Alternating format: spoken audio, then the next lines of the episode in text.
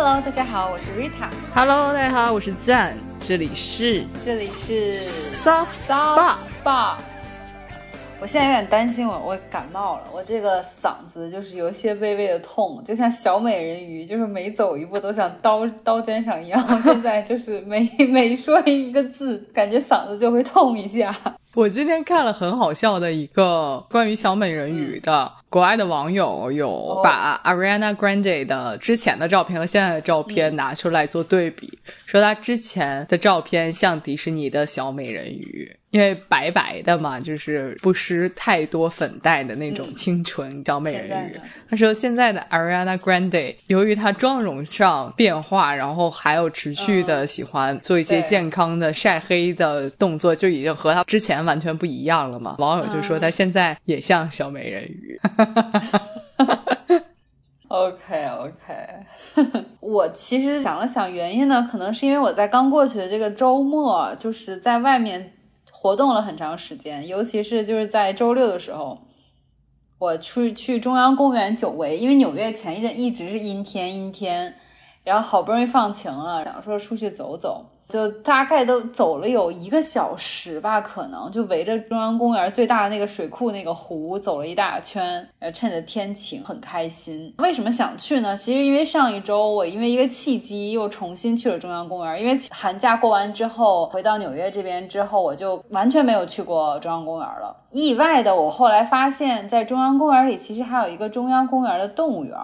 如果大家不知道的话，我这个人非常喜欢逛动物园。虽然在北，会像我们小时候那种公园里面的动物世界一样吗？就可以喂孔雀、喂鸡什么的？不会，不会，不会，因为毕竟中央公园虽然很大，但是能分给这个动物园的地方其实不大，它并不是一个很大的空间。但是我在做调研的时候，发现这个。动物园麻雀虽小，五脏俱全，还是有一些有意思的动物的，比如最经典的企鹅呀，北极动物圈的企鹅、海狮，然后还有雪豹，雪豹喜马拉雅那边的雪豹，小熊猫，还有日本九州那边不是有会泡温泉的那种猴子吗？雪猴 还挺多样的啊。然后呃，美国这边最常见的叫 grizzly，就是灰熊。它这边也有，嗯，问题是这个空间它没有显得很大，但是就是还挺有生物多样性的，嗯，也有一个热带空间，就是一进去你就是像热带雨林一样，就鸟，我当时就惊了，那个鸟在天上就飞，然后你离鸟也没有很远，它没有一个笼子把鸟关进去，你知道吗？它那个是开放空间，那鸟就自己甘愿在那个地方吗？它那个地方布置的还蛮像热带雨林，空间也不会太小，所以鸟在那儿飞来飞去。甚至我刚进的时候就整个人定住了，为什么？我前面有三只长得像孔雀一样鸟，就在那个给人开的小木道上在那儿走呢。嗯，对，还有就是两个巨大的金刚鹦鹉在树枝上。你就甚你都可以摸它，我甚至看到别的动别的动物了，别的人在真的就是在试图摸它，就完全没有关在笼子里。像咱们，你记不记得去北京动物园那个鸟都是要么在玻璃房里，要么就是在笼子里关着，至少任何可能让你碰得到它。但是中央公园动物园你就完全可以碰得到它。但是我发现大多数人还是很 respect 的，就是远远可能看一看或照照相，但不会真的去碰那个鸟。它设计的还是人宠共生的。人宠不太对，就是人与动物共生的这么一个概念吧，我感觉。所以整个动物园你的体验逛下来蛮好的，甚至它的猴山都没有围起来，也没有在玻璃房里面。猴山只不过就是那猴子不会袭击别人不会，因为它毕竟还是就我们不是经常看到峨眉山的猴什么，啊、要不就是去抢劫什么的。不，它是虽然也是有一点墙围住，然后有一片水，然后水中间是假。假山身上是猴，嗯，哦，但是那个猴子还是就是完全跟空气接触，没有一个隔挡。只不过它可能根据一些科学的推测也好，或者怎样也好，他知道那个猴子是跳不到也好，或者说不会去跟人接触也好，所以它距离保持的是安全距离，所以就会让猴子自由的那个山山上和周围的水域会活动这样的。哦对我就觉得很神奇，它唯一真的。包起来，就是 玻璃柜，或者说那种特别高的墙，是那个熊和雪豹，就是这种一就是对吧？这个肯定是会比较危险，嗯或者说他们是比较厉害的这动物，他们是做了就是一看非常安全的保护的。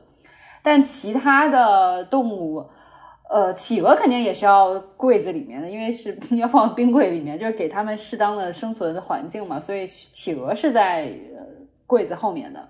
但是很多其他动物真的就是离人很近，还有海狮也是，它是中间弄得像咱们会常见的小区中央的喷水池一样一块地方，然后那个海 海狮在里面就可以游来游去，然后你可以离离很近的去看它，然后他们定时，他们没有表演，因为在美国很强调说要保护动物，所以他们没有所谓表演，他们是每天有定几个时间是给大家展示喂养，就是喂它们，相当于一边喂一边不就是给有点像表演节目了吗？相当于喂喂食这个环节代替了表演这个环节。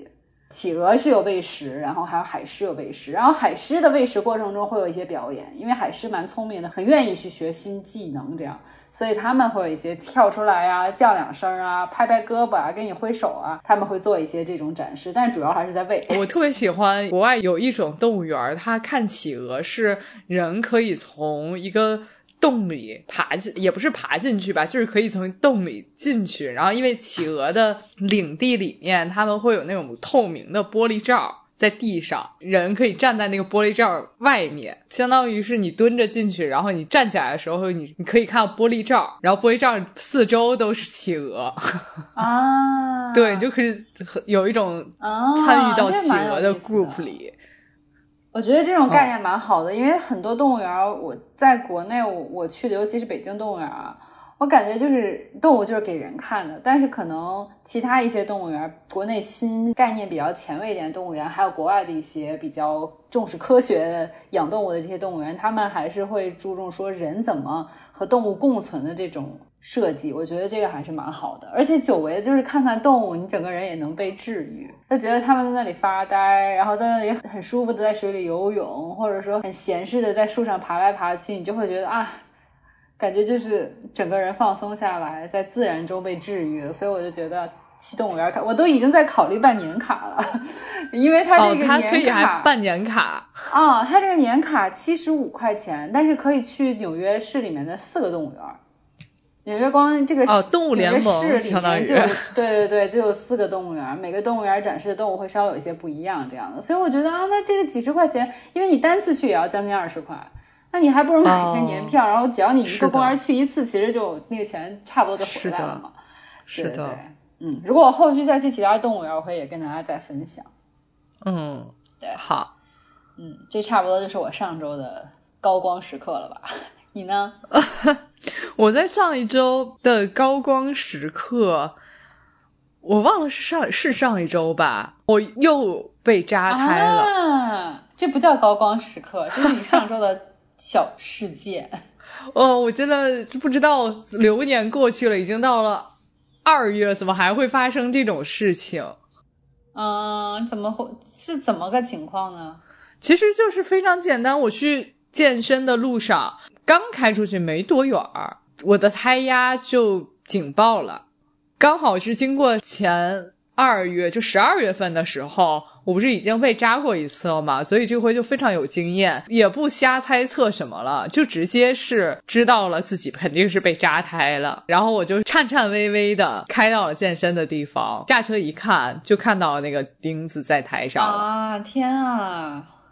但是是另一个轮胎。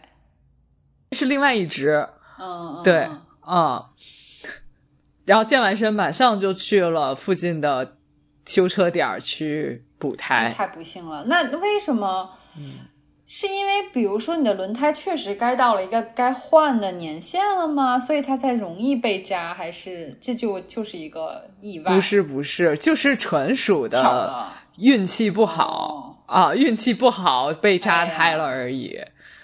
但是连着三个月两次被扎胎，就觉得这运气也是有点我觉得应该在未来三年应该不会再被扎胎了，都赶一就觉得好像受到了钉子之神的眷顾。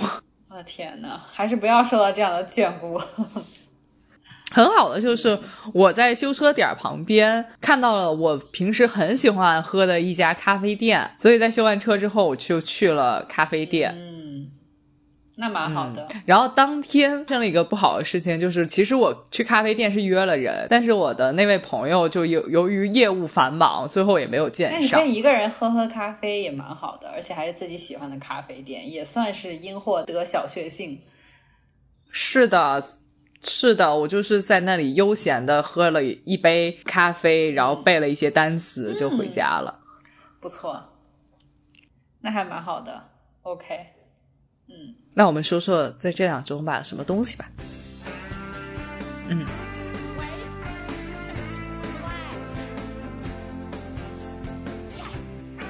好啊，好啊。我你买了一个床垫儿，首先我很想跟大家这算大分享件儿啊。床嗯，床垫儿，准确的说，我买了一个床垫儿，这可是一件大件儿。对，这算大件儿。我没有花很多钱，我在亚马逊上买了一个，不是一个很贵的。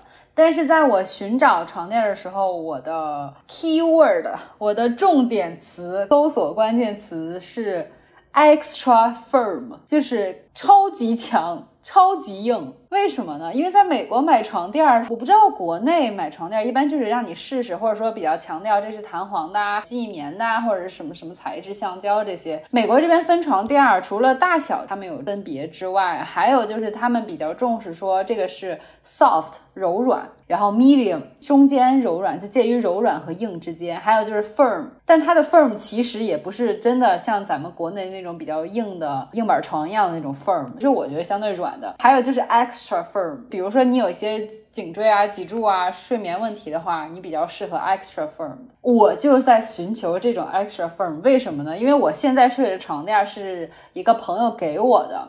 就觉得这样的话，你就可以立刻开始在这边的生活，不用也不用多花钱了嘛。但是这个床垫的问题呢，就在于我是第一次见到一个床垫，它完全就是一大块的海绵，我都很难说它是不是记忆棉，它真的就是一大块，虽然很厚啊，但它是一大块的海绵，然后中间有一层感觉是有一些纹路和起伏的，可能是为了透气。呃，也可能那块海绵跟别的海绵材质不一样，但它依然是海绵，就是一整大块只不过很厚的海绵。所以它实际上就是从我睡的第一就是一睡，它整个会陷下去，就中间凹下去了。对，那有点像我们很多那个沙发的感觉，我会陷下去，就老板沙发，我就能比如说我躺在那里。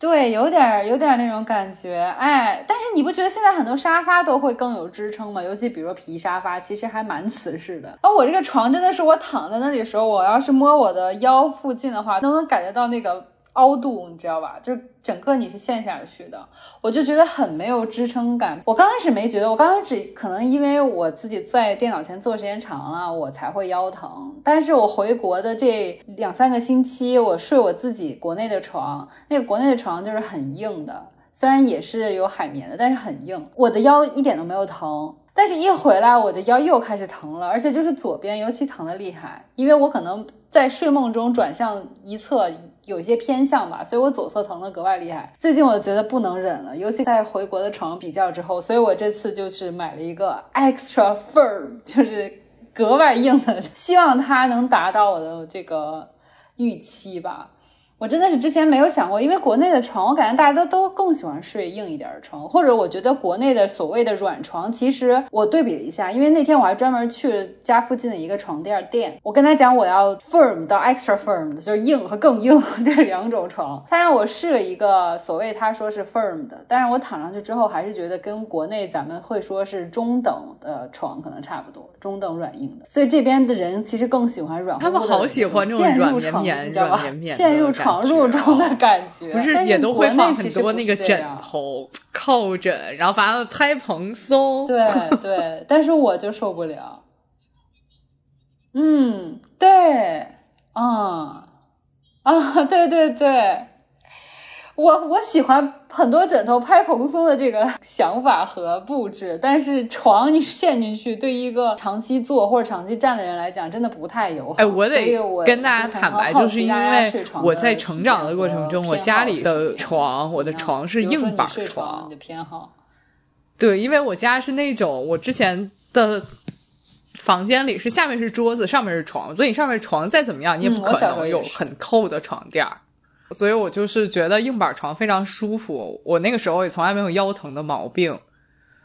对对对对，嗯、我现在的家里房东阿姨的床就是那种很软的床，但是也没有软到说你直接跳上床去，然后你就陷在里面了，还是会你跳上床去稍微 颠颠一下的那种软硬度啊。对，但是它由于非常高，所以相对很大部分的床是软的，已经高到什么程度呢？就是我们家小狗已经跳不上去。所以我要给它买一个台阶儿，它才能跳上去的那种高度，好高。所以我觉得我如果是我，我真的很喜欢硬床。就我甚至还在网上搜搜索过那种棕垫儿，嗯嗯，想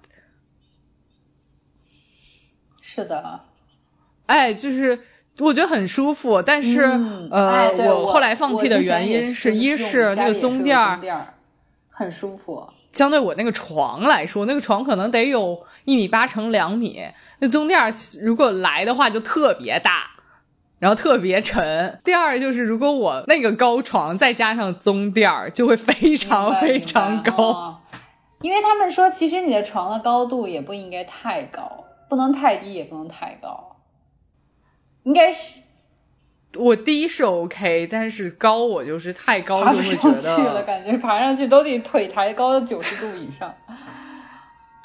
哎，对，人家说老了或者怎么样，腿脚特别不好，才会骂他说你都上不去床。嗯，是。后来我就放弃了，但我个人是喜欢所以这个虽然每个人很不一样，但是我实在是接受不了美国这种陷入床褥中的感觉，以及整个床垫都是海绵，这个我实在不能接受，所以我要换床垫了。之后如果我的腰痛也改善的话，我会跟大家汇报的。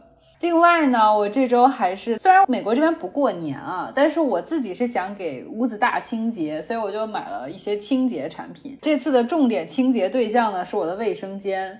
虽然他们这边也有很多厕所清洁产品，但比如说那种常见的清洁马桶的喷雾也好啊，液体也好啊，或者清除浴缸，因为他们浴缸比较常见的去渍去霉的，但是他们没有像你知道咱们在国内经常会用日本小林制药的各种很巧思的这种马桶清洁产品。然后我很喜欢那个，我不知道大家有没有用过啊？有一款它是一般一卖是三个小的那种小，有点像管状的包装，然后它可以挤出在厕所墙壁你怼住，然后一挤能挤出一个花瓣形状的那个东西。我不知道你用没？啊，然后我在国内就很喜欢用那个，因为我觉得每、嗯我之前也对买过我我觉得很有用，因为它的产品主要目的是为了让你就是厕所马桶每次冲水都是香的，并且它每次冲的时候都相当于给你的马桶做了一个清洁，我觉得它很有用，所以我在这边也找到了渠道，买到了那个小林制药的花瓣厕所贴。我这次刚往我的马桶上贴好，而且还买了小林制药一个放到水箱里的，每次冲水相当于那个水也能带着一些清洁作用，就是 double kill 双重清洁，重点清洁我的马桶，我就非常非常满意。我我说实话，我买过那种就是挤小花儿的，但是我挺不喜欢挤小花的东西。是不喜欢把手伸到马桶里吗？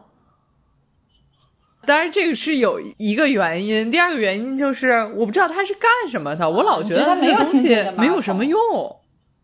就你说那一朵朵一朵小花它能有多大的威力呢？但是还是一管啊，一管我怼怼了三朵，然后它每次冲水不会香吗？每次冲水不会就很干净吗？你没觉得？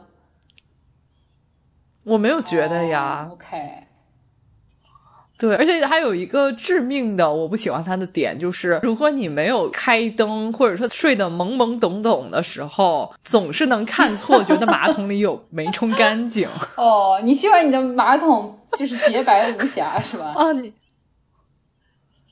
它不一定是洁白无瑕，就是如果它什么都没有，你打眼看去你就知道什么都没有。有东西。如果你厕所上有小花儿，而且你为了干净，肯定不是把它排排坐排成三朵，你肯定是分置到不同位置，就很难反应过来说这个是我贴在马桶上的小花还是没冲干净。这可能是个人个人偏好啊，个人就是体使用体验。总之，我跟大家分享一下这个。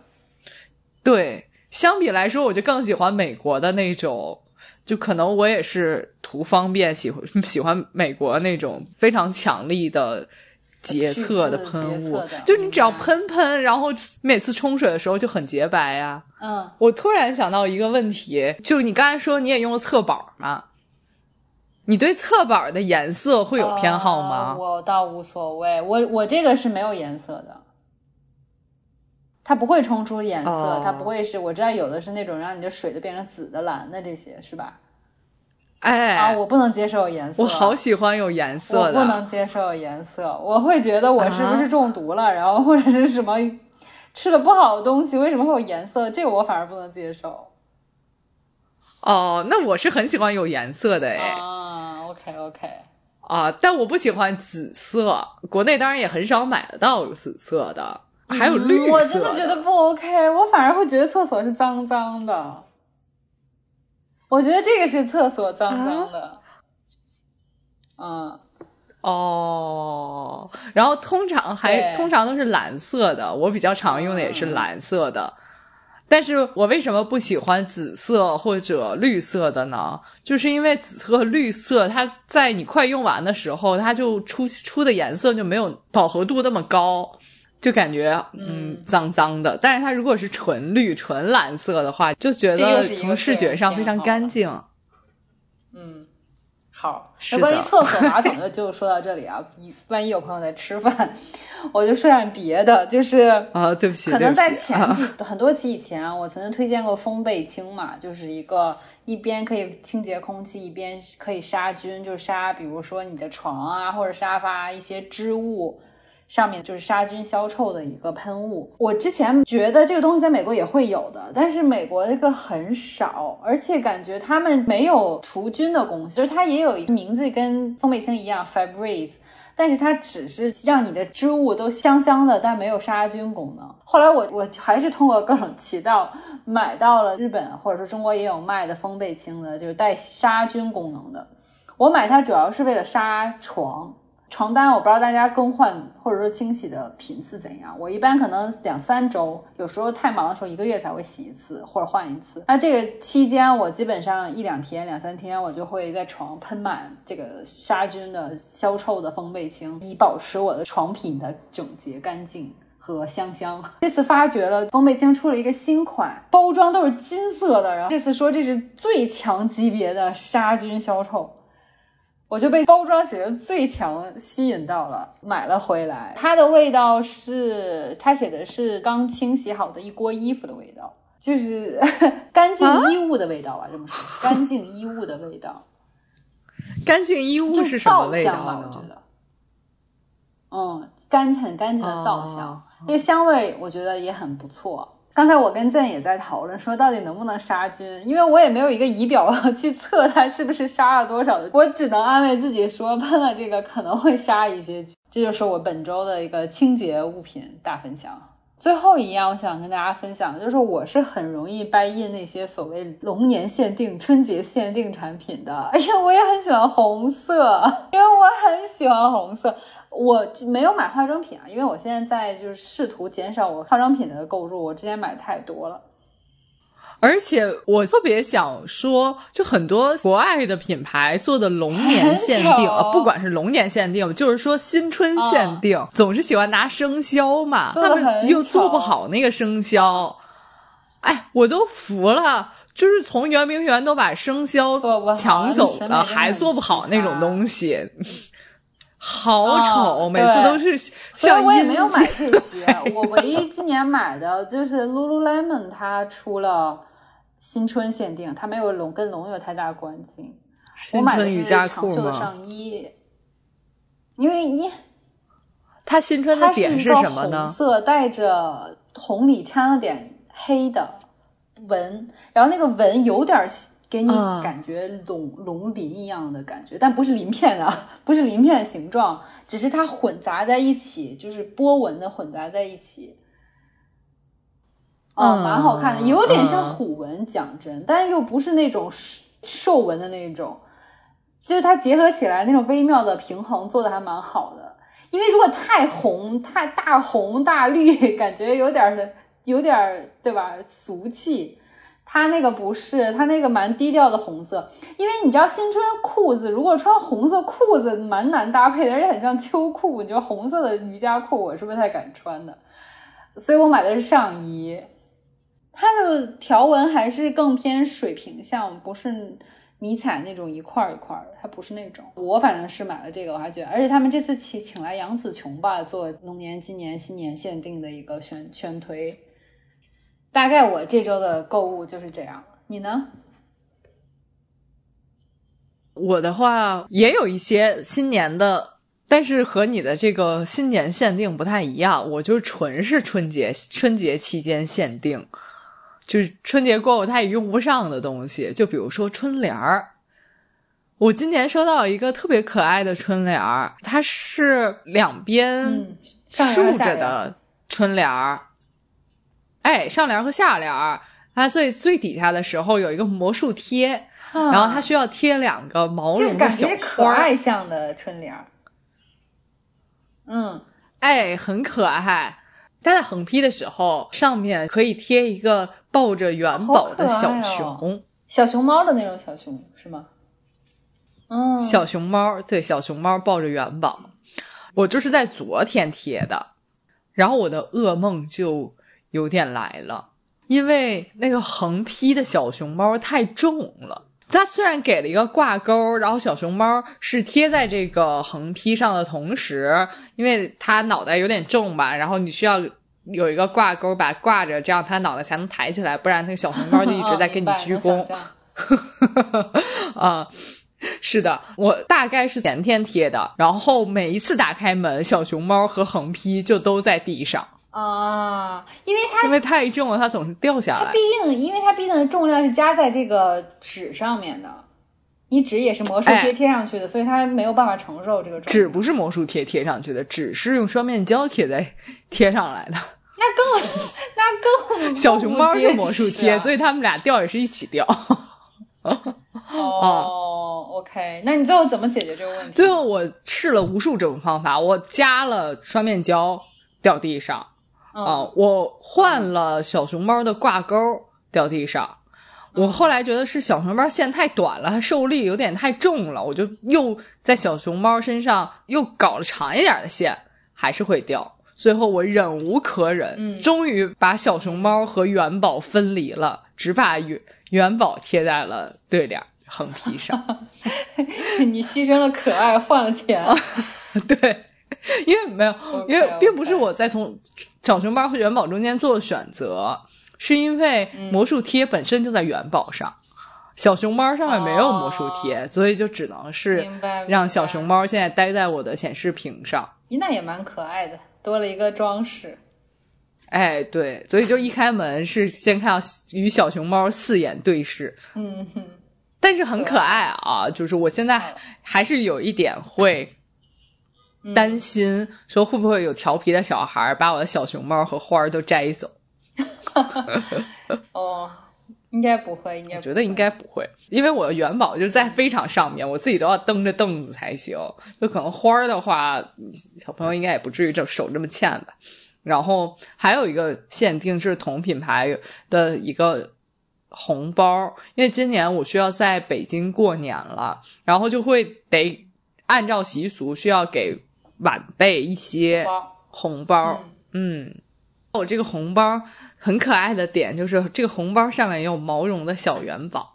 哦，而且它还不小哎，还蛮大的一个，哎就蛮可爱的。你是说红包还蛮大一个吗？还是小元宝？元宝蛮大蛮大一个，对，那个元宝基本基本上就和红包的宽度一样。对，因为很多时候，即使比如说红包上设计有毛绒元素，它也不会像你你这个一样突出那么多，它顶多就是表面一层浮的毛绒对的一个毡，对嗯所以觉得这个红包的点，除了可爱之外，还有一个点我需要用它，是因为你知道小时候收红包就总是偷偷摸摸的，啊然后把它折在口袋里，塞到口袋里，对吧？就总觉总让别人觉得说啊，我我领红包，可能我很爱钱的样子，就总想说我收个红包也要偷偷摸摸嗯的。这样送红包的人就没有办法享受那种我都给你钱了，当然让全世界都知道我给钱了的快感。那像我现在这个这个红包的话，就不会有有这种存在感太强，对，就会有很大的存在感，因为它那个元宝太大了，小朋友就没办法把红包折起来放在兜里，他只能手拿着放包里。然后小你还有这个小心，对，然后小朋友又没有包，所以他只能拿着。而且我觉得这个拿着总比上面写着什么“恭喜发财”四个字那么的俗气，就是你拿着也像个小玩具一哎。我觉得如果你是给晚辈的话，这个晚辈应该会蛮喜欢这个红包的。我觉得是的，我它毕竟是还是好看的，对吧？对对对对，嗯，蛮好的。嗯，是的。嗯，如果恭喜发财的话，小朋友就只想着我赶紧把里面的钱拿出来。对，是的，这些是我的新春对于新春的准备，然后我还有两个是出于，因为我也是要给钱出去了，所以你总是要觉得说，那我要在什么地方省回来，省钱 tips 来了。哎，所以我就最近发掘了两个省钱的好渠道。第一个，我不知道大家，大家肯定有试过，就只有我好像没有试过，因为我后来跟我妈妈分享这件事儿的时候，我妈妈就说我经常用啊，就是多多买菜。啊，拼多多旗下的买菜，我原来觉得多多买菜好像就有点像天猫超市、小象超市一样，那它会给你送到门口，不是吗？它会有一个配送费下限这种。嗯嗯嗯，不是吗？没有。多多买菜，就有点像我们在疫情时候会用的那个拼团儿，嗯嗯嗯，哎，就会有什么团长啊什么的，就没有团长，团长就是多多买菜，嗯，然后你就是作为小区拼团儿的人，嗯。我因为当天去取的时候，看到很多买什么大葱、各种菜的。然后像我就是因为有新人专享，我就是买一桶七升的水，那一桶七升的水才三块钱，哦好便宜啊！有的矿泉水都要五块嘞。超级便宜。哦我反正是没想到的。然后，但是唯一不好的点就是它有点像拼团儿的话，你就是它是把所有东西都统一放在一个自提点儿，然后你就要自己去拿。哦哦哦，那不会误拿别人的什么之类的？不会，他有清单，你拿的时候要按照你的清单，然后让你说你的手机号。哦哦哦，还是有人在管着这个拿的。哎，他不是不是那个给你放架子上，你自己随便拿、啊 对对对，而是会有一个人，哦就像我们小区的话，他就是放在一个卖猪肘子的店的店面里，然后你就自己去拿，他就会核对你的信息。如果你信息都对了，它就把你那一份东西让你拿走。那还蛮方便的，而且还又可以省下一笔钱。如果你的自提点儿确实离你不远，你可以选择这个渠道嗯啊。嗯因为它也很快。它比如说你我是呃第一天买，第二天就晚上就到了。嗯，你就自己去那真的取很快。嗯，哦，所以不太那么重的东西就可以都自己拿了，即使重一点，如果有一个小推车之类，也可以带回家。很多人不是买那个露营车嘛？啊，对，对对对，还有那种折叠的那种小推车也很多。如果买多东西多，你就带小推车。像我就买了一桶水的话，我自己也能搬动，所以我就都是徒手去就好了。呃，还有另外一个也是我新发掘的，盒马它有一个副线，就像时装品牌的会有一些副牌儿，然后就会相对主牌儿会非常便宜。盒马也搞了一个这种东西，叫盒马 NB，就所谓的河马奥莱吧，叫它中文名字。它为什么是 NB 呀、就是你想的那个意思。哦，这样啊！天啊，这么的字面，好好好。那它跟那它 NB 在哪里呢？那它跟它 NB 的点就是在于非常便宜，质量也 OK 吗？它其实大多数产品都跟盒马的是一样的啊，比如说它也卖羊肉片，它我那天买了家，买了它各种的就熟食，然后买了蔬菜水果。蔬菜水果其实你在哪儿买都一样的东西，羊肉片其实也还好，质量我觉得其实也差不太多，但是就是很大，但是非常便宜。你想我买了那一大盘羊肉片才三十块，那它区别跟盒马到底在哪儿呢？除了便宜，就是它也不能光分散。它店面没有那么大啊，然后种类没那么多。明白。嗯，它所有的东西。嗯，除了蛋糕以外啊，就是东西都会相对大一些，就是大包装一些哦，就适合家庭用，或者说你就单一喜欢某样东西，哎，对，就比较适合家庭用。其他的我觉得没有什么太大的区别，就是就是种类没有那么多，但我觉得可能在质量上，盒马的主线会更精致更好。但你就是像我本来就是活得比较糙的人，就没有那么多。那这个你河马的 NB，我差点我差点把它的中文说出来。河马 NB，它在每个城市都有吗？还是指定一些？我觉得现在因为它还在扩张阶段，可能在个别城市才会有，但至少在北京是不止一家。只不过我那天是走到了。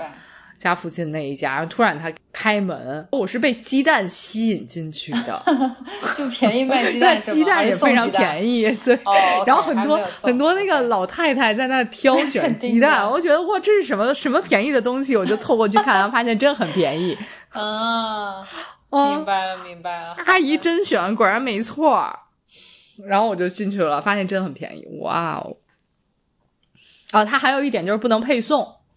哦，就得自己去买，线下买。对的，嗯，了解。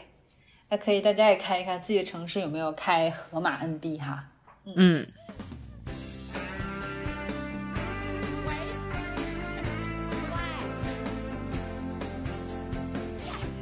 OK，那我们分享完本周的这个购物体验之后呢，又到了 Tip 环节。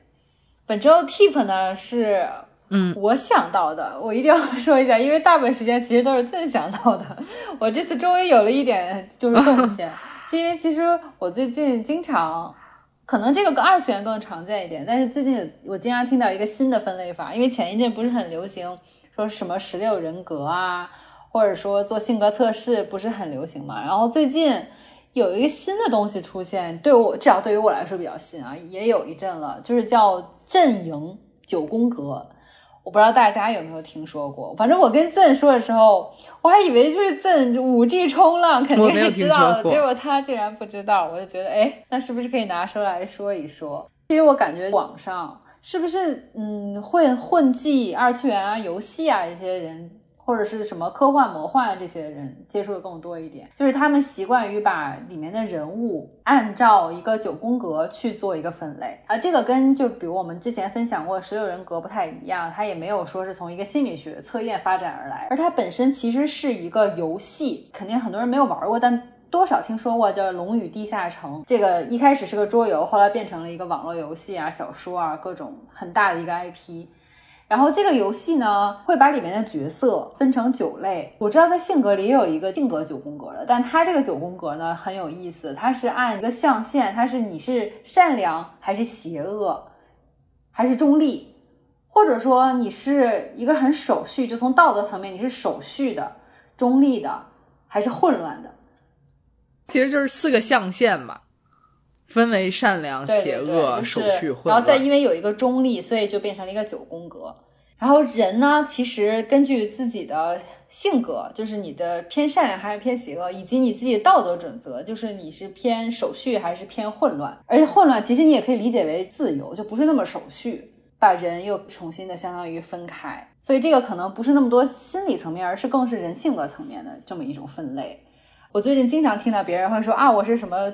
就手续中立呀，还是我是比如混乱善良啊这种，我还觉得很有意思。这到底是什么东西呢？然后网上现在也有这个测试，就是你也可以做测试，就像你测你是迪士尼里面什么人物一样去测这个。我跟 Zen 呢就分别的做这个测试。对的，如果大家想测的话，我也会把这个网址发到 show note 里，可以测一测。哦，首先跟大家说一下，这个九宫格最后分完以后都有什么呢？首先，我们按照你是手续还是混乱这么说吧，就是一个人可以手续善良，可以中立善良，或者混乱善良，也可以手续中立、绝对中立和混乱中立，也可以手续邪恶、中立邪恶和混乱邪恶，就是邪恶到底一个不同的分的。然后我们做完测试呢，我们来分享一下。我呢，最后测出来结果是中立善良，就是在善良跟邪恶这个两个极端呢，我是偏善良的。但是在你是手续还是更自由混乱一点呢，我是又却是中立的，就是我不是一个绝对是守法好公民，可能，所以我叫中立善良。然后他们会说是，比如说我是一个不带偏见，不违不违反个人信念，就是比起完全比如说偏手续的人，手续人可能觉得你就是应该。根据就是相对的法律也好，规则也好，做一件事情，我可能会根据自己的一个信念，或者说自己的一个判断，觉得哎，可能这个是违反社会秩序，可能从某种程度上，但是我觉得这个是对的，这个是能让人向善的，那我可能就会去支持。打个比方，比如说支持社会秩序可以带来很好的结果，带来善良，那我就骗手续。但如果比如说这时候的这个所谓的社会秩序或者一个规则，它不是一个好的，那我可能就会跟这个对的干，所以就这时候就可能偏是混混乱，所以你最后的结果就是中立善良。然后如果换一个词来形容的话，可能就叫人文主义，就是在自己的原则内行善，但多少还是尊重一些规则的，就不是一个完全你知道极端的不顾责任，就是要推行这个自己认为善良的一个事情，那就不太一样了。所以我最后的分出来呢叫中立善良，然后做完结果呢，竟跟我还不太一样。你是什么呢？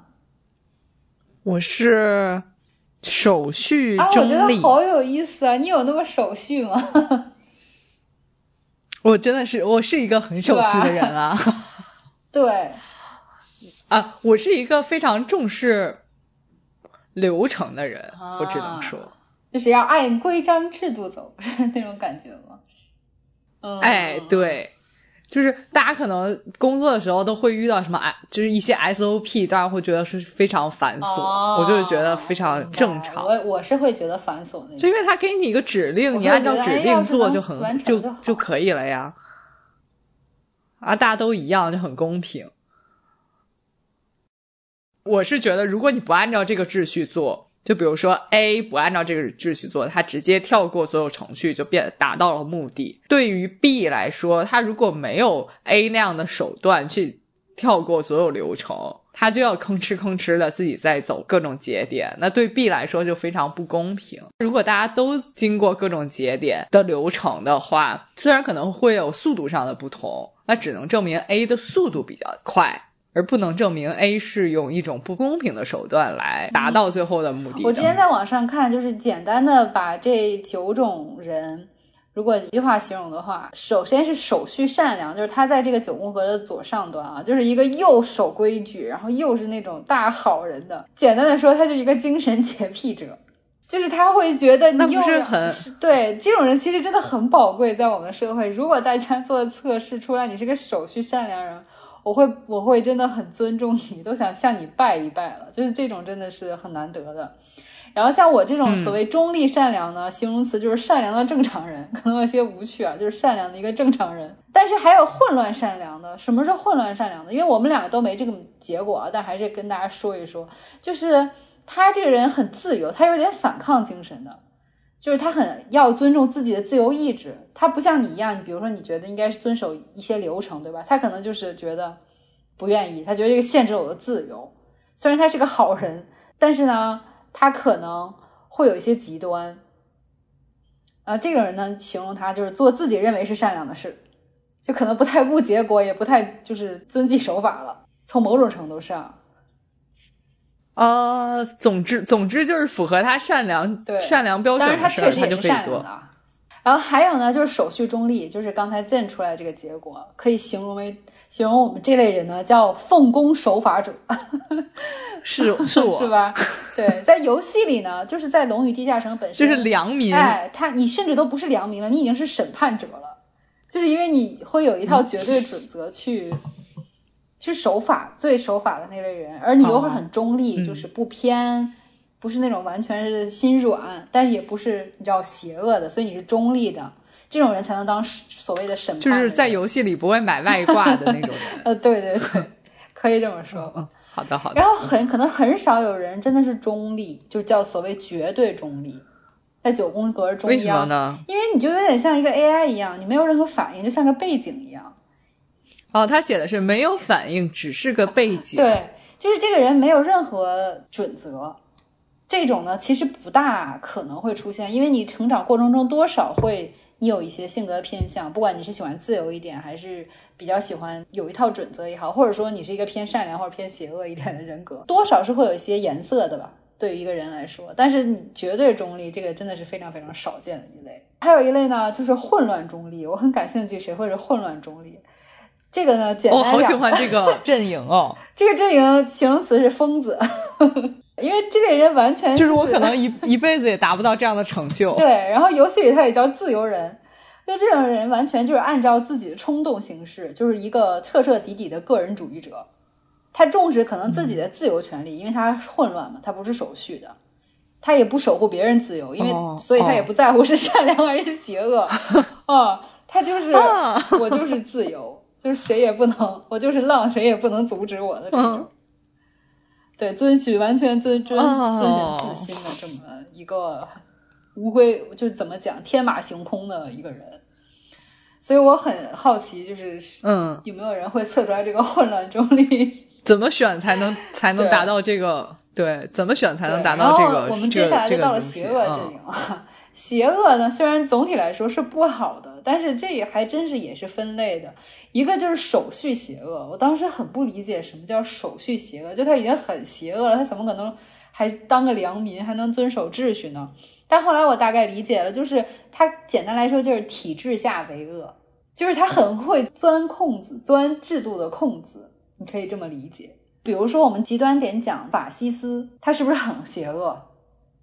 但他们是不是？你看，我们经常看以前历史画面，他们非常有组织、有纪律。他们简单来说呢，还是以欲望而凝聚的这么一群人，尽可能想要挖掘自己想要的东西，也也不会在意是不是伤害到别人。虽然他们是守序的，但他们其实是喜欢这个阶级制度，因为可以统治下属。他们也很会钻空子，就是利用这个所谓的这个规则也好，系统去去玩弄别人。所以虽然他们好像是遵守秩序的，但是他们其实目的是邪恶的。所以总体来说，也是一群邪恶的人，可以这么理解。嗯。然后呢，中立邪恶呢，已经进入到了一个法律道德 边缘的试探了，因为这些人他就是又邪恶呢，又不怎么守规矩，所以基本上就是正统的反派角色。他们又不喜欢纪律，就不喜欢遵规守法，也没有什么所谓高贵的信念。但他们也不至于就像你知道极端到又混乱又邪恶那样，就是天天就是躁动不安，想要搞事情。所以他们就是典型的没什么可说的，就是正统的反派角色、犯罪者。我觉得大部分人，除非你就是很中二，可能就是 火箭队啊呃，可以，火箭队也可以。但是我又觉得火箭，哎，我觉得很有意思。我觉得火箭队有点像手续邪恶，哎，为什么呢？他天天一出场还是那种什么。说了一些什么？为了正义，为了什么？你记得他们登场那台词吗？嗯，我记得，就是他们还有一套一套的标准呢、啊，难道不是手续邪恶吗？也对，那中立邪恶就有点像灰太狼。灰太狼是一个找麻烦的人，而且他是比较正统的，他不是疯子。因为，嗯，我觉得你说的对。他也不像混乱邪恶自己爽，哦、对对对吧？嗯、对，干、嗯。所以啊，灰太狼是中中立邪恶，火箭队是手续邪恶，可以这么说。嗯，所以其实这这时候我们就可以大概想到，其实这个阵营蛮适合套在我们经常看，比如电视剧啊，或者说是什么，你知道，就是虚构作品里去用，因为现实生活中我们至少我。大部分人身边可能就是到邪恶这三个象限的已经不太多了，尤其是到最后这类叫混乱邪恶，就它结合了一切，就是其实说白了，它就是反社会人格才会大概会这样，就是他们刚才正讲的，就是自己爽就好，而且天天就想搞事情，手段也比较粗暴，然后也没有什么善意嘛，就邪恶的极端。然后同时呢，甚至都已经不在乎说我是不是要打着一个什么规手举的一个招牌了，就是要自己爽，天天就是要跟别人搞事情。所以这个是一个比较极端的。那这不就是得了超雄的孩子才会 对，是这种人格吗？就是他毫无道德，就是毫无道德。你说的对，对，对，所以就是这么一个九象限。然后现在我不知道大家有没有看到网上，如果尤其电视剧啊或者是什么二次元作品，很喜欢用这个九象限去分各个人物。嗯，比如说什么什么经典的人物是什么道德阵营呢？就除了我们刚才猜的灰太狼和火箭队之外啊，大家比较熟悉的《甄嬛传》吧 来说，就是我虽然没有看过《甄嬛传》，我只是有时候电视上播会跳着看一看啊。但是就是我觉得朕是一个真学家，他应该可以给我补充一下。在我搜到的豆瓣上的一个对甄嬛的阵营九宫格分析里面说，首先手续善良这儿他是分给了就是。甄嬛的好朋友那个眉庄姐姐是吗？是，我觉得是 make sense，make sense。你觉得这个是 make sense 的吗？嗯，因为他是精神洁癖者，他就是又就是就是皇上误解了他之后，他就不再与皇上过多亲密，还说你不用再来了。对他就是没有办法原谅皇帝误解了他。但是鉴于他后来跟温太医偷情，且就在自己宫中，在那一晚，我觉得他是混乱中的一个疯子。OK OK，就说所以说一个人也不也不一定，或者说不可能一直停留在一个象限里，就跟我们可能做的性格测验也不一样。我觉得他可能大多数都是手续善良的精神洁癖者。对，OK，嗯，到中立善良就是我跟我一类的是温太医，你觉得是吗？是，OK，因为感觉他是一个善良的正常人，他没有什么洁癖，就是他比如说喜欢上了梅姐姐，他就要给。他没有什么洁癖，就比如说在凌云峰的时候，甄嬛都已经跟王爷好上了，然后王爷死了，甄嬛怀孕了，他还说我愿意养你和孩子。啊，明白。他是一个善良的正常人，但某种角度来看，也可能是混乱善良的人，就是做自己认为善良的事儿。哎，这个他也不管甄嬛愿不愿意跟着他。哦，但是这个好像最后分给了王爷。王爷这个混乱善良，嗯，根据这个豆瓣这个分类，它是分成了混乱善良，你觉得有道理吗？我觉得有道理吧，就他其实是一个善良的人，更自由肆意一点，也不在乎跟自己的嫂嫂 在一起。哎，对，对，要不也他也不会去勾搭人家那个叫什么，就是那个驯马女。我我也不记得她叫什么了。嗯，拽飞。是 拽飞，OK OK，就是江湖江湖给他的名号拽飞。一会儿也会说到拽飞，拽飞是什么？拽飞我猜是是疯混乱中立，对对吧？对，嗯，是的，是的，混乱中立是他，对。然后我再回到跟你一样的这个手续中立啊，是端妃，你同意吗？我觉得，我觉得如果是端妃或者静妃都是有可能的，端妃更像一个绝对中立者，就她没有占任何位。哎，就是她最后甄嬛夺得大权之后呢，她也就称自己生病了，而不再和他们几个胜利的妃子在同一阵营了。啊，OK，嗯嗯，明白。嗯，那绝那背景是谁呀？绝对中立。这里面分给了太后，你同意吗？我不同意啊！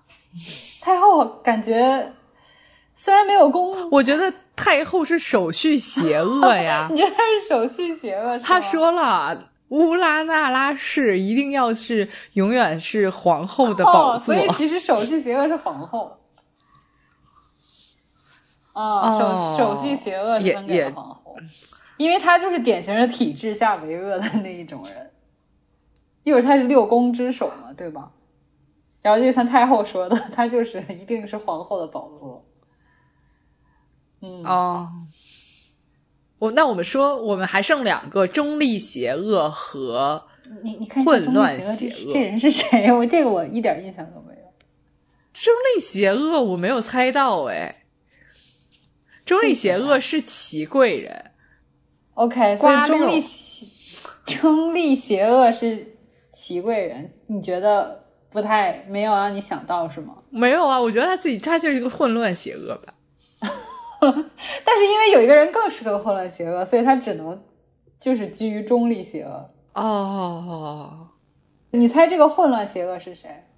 安小鸟嗯，不是，不是安小鸟，在这九种人格里面都没有占一席之地。他都没有位置。你你认？识他是谁吧？我知道啊。啊，我的嗓子对啊那谁啊？是宝娟啊？是华妃呀、你忘了华妃吗？哦，嗯，邪恶混邪就是混乱邪恶是给了华妃，我觉得就我只看那么几集，我也觉得他就是混乱邪恶。我觉得混乱邪恶应该是这个齐呃齐齐贵人，就是自己爽就好了呀。他就是很没有没有脑子，就很混乱整个人，然后又要抢别人侍寝的机会。把皇帝拉到自己寝殿里，还要说皇上，你听听臣妾的心口 跳的什么什么那种。哦对啊，哦他是自己要爽。但是他很邪恶吗？他有华妃邪恶吗？我觉得华妃是手续型我觉得华妃是混乱中立。就是华妃，至少她是对皇上有很很深厚的情感，然后她又很想要自己独揽大权的这个权利，嗯，哎，然后她又是非常想要生一个孩子，对吧？又非常封建，所以她就是体制下的恶嘛。也有点道理，也有点道理。嗯，对呀、嗯，然后如果我们说安小鸟，我们就说安小鸟吧，它是什么？好。因为我觉得它有一个前后期的转变，它有吗？它没有吗？你觉得它是什么呢？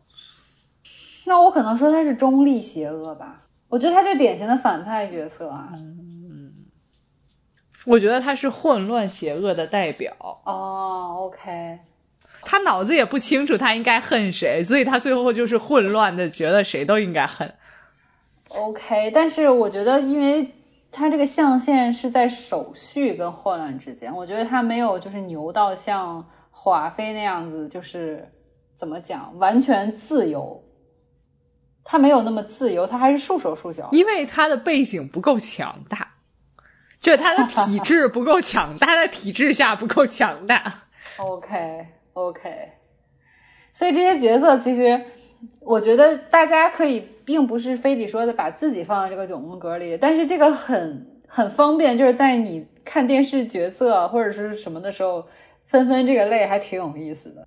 我觉得挺好的，就是你至少知道自己从道德最低的道德感上自己是什么。对，我觉得这个有意思，就是它跟那些所谓分析心理底层啊、性格的是不太一样的，所以我觉得有点意思。那我想问你，就是你不是也是通过看朋友才呃推荐才知道这个测试的吗？那你大多数的其他的朋友是什么样的阵营里的呢？我觉得我的朋友跟我一样是中立、善良的正常人的比较多，然后或者是要么就是和你一样手续中立，或者手续善良。我觉得我身边还蛮幸运的，都是一些就是很很守规则的，至少很守规则的好人。我没有怎么见过混乱善良的，就是，哎，我还真我可能还真认识几个混乱善良的。就是他们有时候说话会让你觉得啊这样不好吧，但是他们就是那种很坚信自己的正义感，然后说但是不太守规矩的那一种。所以我觉得我在生活中可以想象到对标到一些人，他是确实混乱善良的，但我还真的没有见过混乱中立、完全中立或者是 邪恶阵营。哎，那如果让给你一次在自主选择的机会，不是做题哦，是自主选择。你选择进入哪一个，希望自己是进入哪一个阵营里。我还蛮想试试混乱中立的，就是疯子阵营。对，就是感觉他这个是纯，就是一个很纯粹自由的人。如果我第二选择的话，可能会选混乱善良，就是感觉一个很热血的一个角色。就很多你不觉得一些动漫男主是混乱善良吗？就是他们经常不墨守成规，但是是做一些正义的事情。所以我觉得很多所谓那些什么热血男主角都是混乱善良派的。如果是我，我就想体验混乱邪恶，因为我觉得这个阵营的人很容易快乐。嗯，那肯定就是一个肆意到底的，不受任何就是常规也好，或者说规则也好。因为你现在其实是非常守序的一个人。对，但我觉得就是我自己认为混乱善良这一个阵营，嗯，并不一定他做的所有事情，但就是他自己觉得善良，但是并对他人来说不不一定他做的所有东西都是，嗯。对，绝对善良的。对他的结果，所以他有时候做的事情，在别人看来是混乱邪恶的。哎，对，哎，你说有道理。哎，但同时他又会被自己的道德束缚感束缚住，说我一定是要朝着做就是善良的事情做，即使这个事情让我自己也有点不爽。嗯，对，哦，对。但如果你是混乱邪恶的话，你就是不管怎么样，你就反正是自己爽了。啊，对，是的，是不是就很有意思？是的，但是我也没有玩过《龙与地下城》，我也不知道，比如说在哪个阵营里会比较容易赢，它并没有比较容易赢的阵营，是吧？对对对，我觉得它其实现在整个大家在讨论阵营九宫格的时候，已经有点脱离这个《龙与地下城》了，因为很多人其实也没有接触过《龙与地下城》。但是这套系统是一个很可以用来套在各种虚构作品中的一个系统，因为基本上其实我们很多看的虚构作品中，大家都是以这个坐标来分人物性格的。